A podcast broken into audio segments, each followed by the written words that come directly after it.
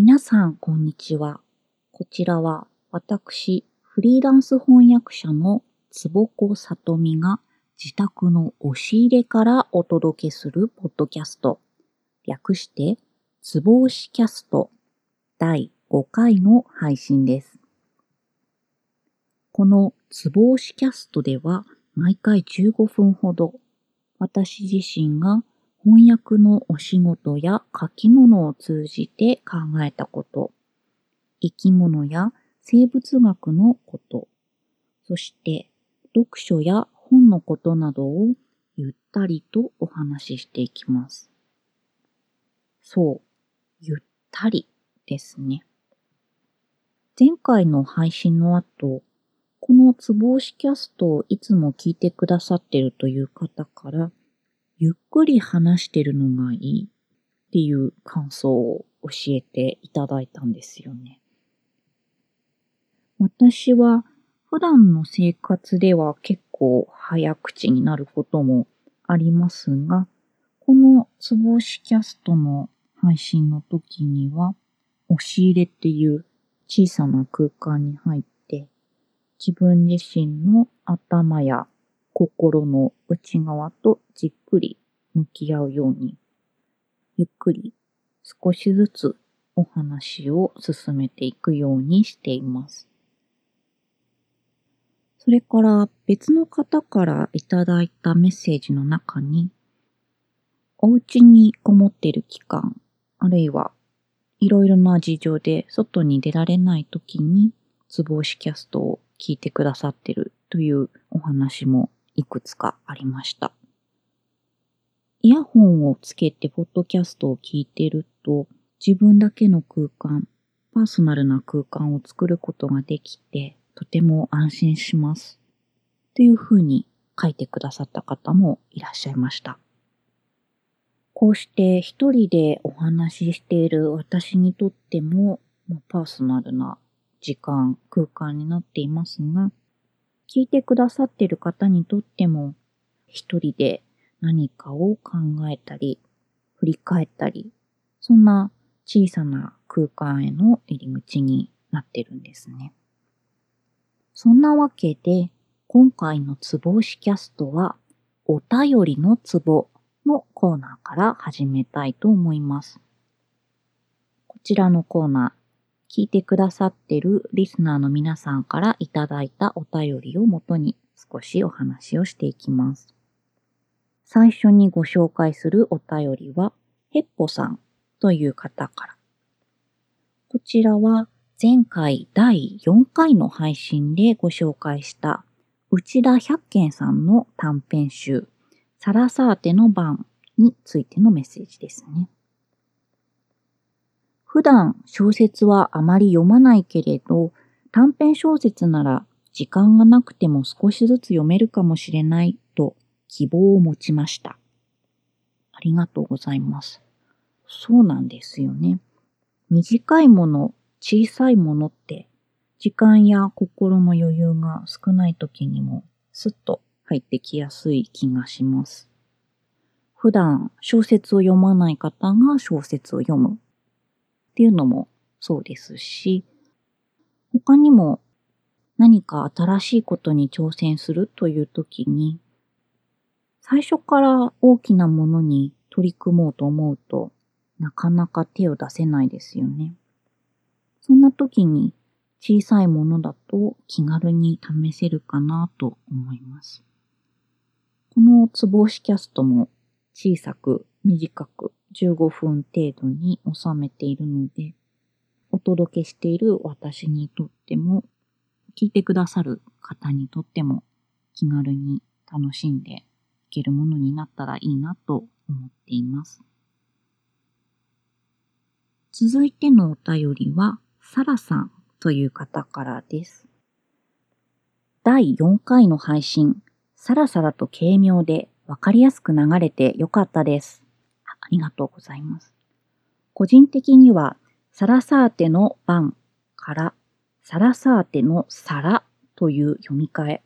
そして本の展開のさらっとした軽妙さという言い回しがツボにはまりました。とのことです。さらという音の繰り返し、サラさんのツボにはまったということで嬉しいです。私、文章を書いたり読んだりするときに、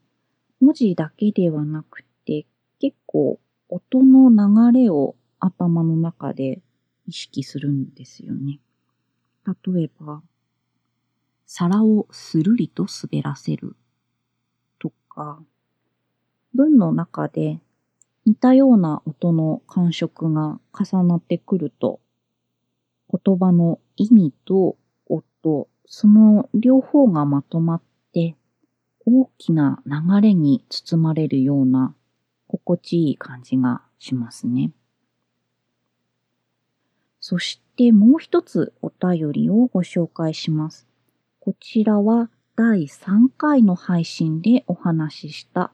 ストレスへの対処法についてです。今回教えてもらった対処法の中では、迷路を書くことが一番印象的でした。迷路というと、出口を求めてさまようというネガティブな意味もありますが、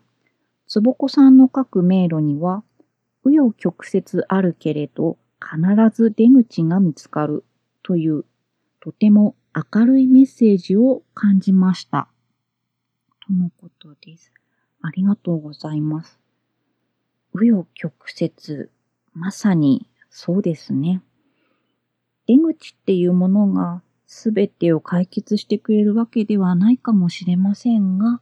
でも視界が開けると動きやすくなる、次のステップに行ける、そういうことがあるかもしれませんね。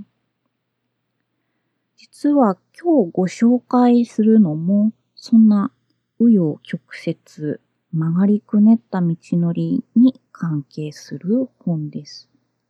というわけで、次のコーナー、私のツボにはまった一押し本、略してツボ押し本のご紹介です。今回ご紹介するのは、PHP 研究所さんから出ているマルチポテンシャライト。著者はエミリー・ワプニックさん。翻訳は長澤茜さんです。このマルチポテンシャライト、今回のツボ押し本。実用書といえば実用書ですし、悩んでいる方にとっては心や頭をちょっと解きほぐして緩めてくれる。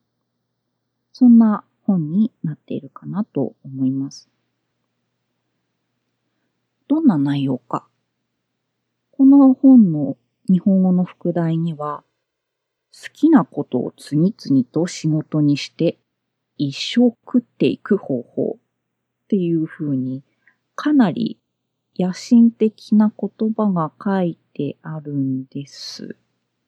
けれど、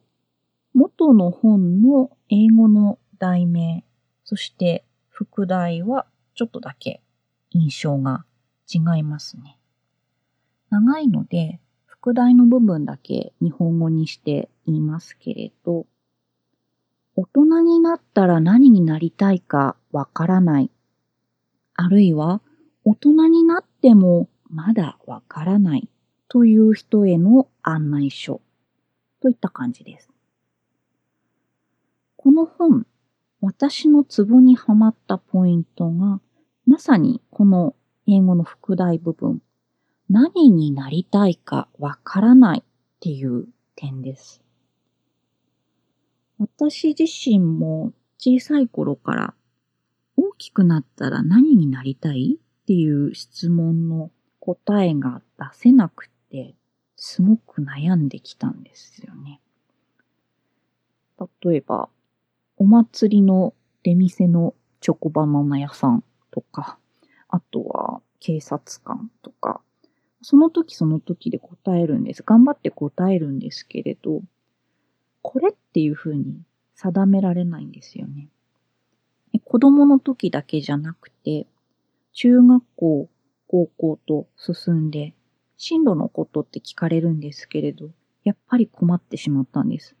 将来何になりたいか？将来何をやっていきたいか？大学に行っても、大学院で生物の研究をしても、その質問っていうのはずっと続いていて、どんなに悩んでも、これっていう答えが出せなかったんですよね。それがずっと申し訳ないような、自分が中途半端で未熟な感じというのがずっとありました。いろいろ試行錯誤した末に翻訳をしながら研究したり学校で教えたり複数のお仕事を組み合わせて活動するようになりました。何をしたい、何になりたいというのではなくて、自分がどうありたいかっていうのを考えるようになっていったんですね。今回のツボ押し本、マルチポテンシャライトにも書いてありますが、のいろいろな分野にまたがることをしていると、自分は不真面目なんじゃないかとか、一つのことを極められない中途半端な人間なんじゃないか。そんなことを自分で考えてしまうこともあるんですよね。もしかしたら皆さんもそういう経験された方いらっしゃるかもしれません。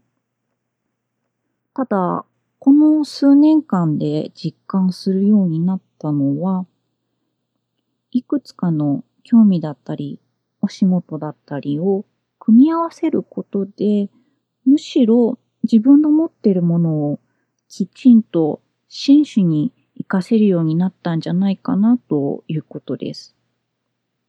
このツボ押し本。例えば、今何かお仕事をしていて、でも副業だったり、転職だったりを考えている方。あるいは、今はお仕事していなくて、でも、これから何か始めるかもしれない。でもどうしていったらいいんだろうっていう方。そんな方には、まさに実用的に、すぐに役に立つこともあるかもしれません。自分に合った部分を自由に取り入れられるような内容になっています。それから、お仕事に限らず、好きなものがたくさんあって絞れないなという人、あるいは自分にははっきり好きだなって言えるものがなくて、なんだかダメな気がするなと感じてしまう人。そんな方にも今回のツボ押し本、マルチポテンシャライト手に取ってみていただきたいなと思います。では、以上、ツボ押し本のコーナーでした。というわけで、今回はどんな道を歩むかというお話、話題もあちこち寄り道しながらお届けしてきました。私自身のこれまで歩んできた道、そしてお仕事っていうお話については、実は最近、岩波書店さんのウェブマガジンに文章を書かせていただいたものが公開されました。ウェブ岩波、種をまく。種をまくはひらがなですね。このオンラインサイトに6月22日付で載っています。よろしければ読んでみてください。ご感想やメッセージは、ポッドキャストの番組紹介欄にあるお便りフォームへのリンクからお寄せいただくか、ツイッターでハッシュタグ、つぼうしキャストをつけてお寄せください。私のツイッターのアカウントは、アットマークの後、さとみつぼこ。英語のアルファベットで、s, a, t, o, m, i, t, s, u, b, o, k, o。さとみつぼこです。では、そろそろお時間です。以上、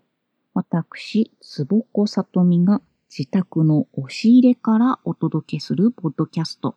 略して、つぼ押しキャスト第5回の配信でした。次回のお届けまでしばらくお待ちください。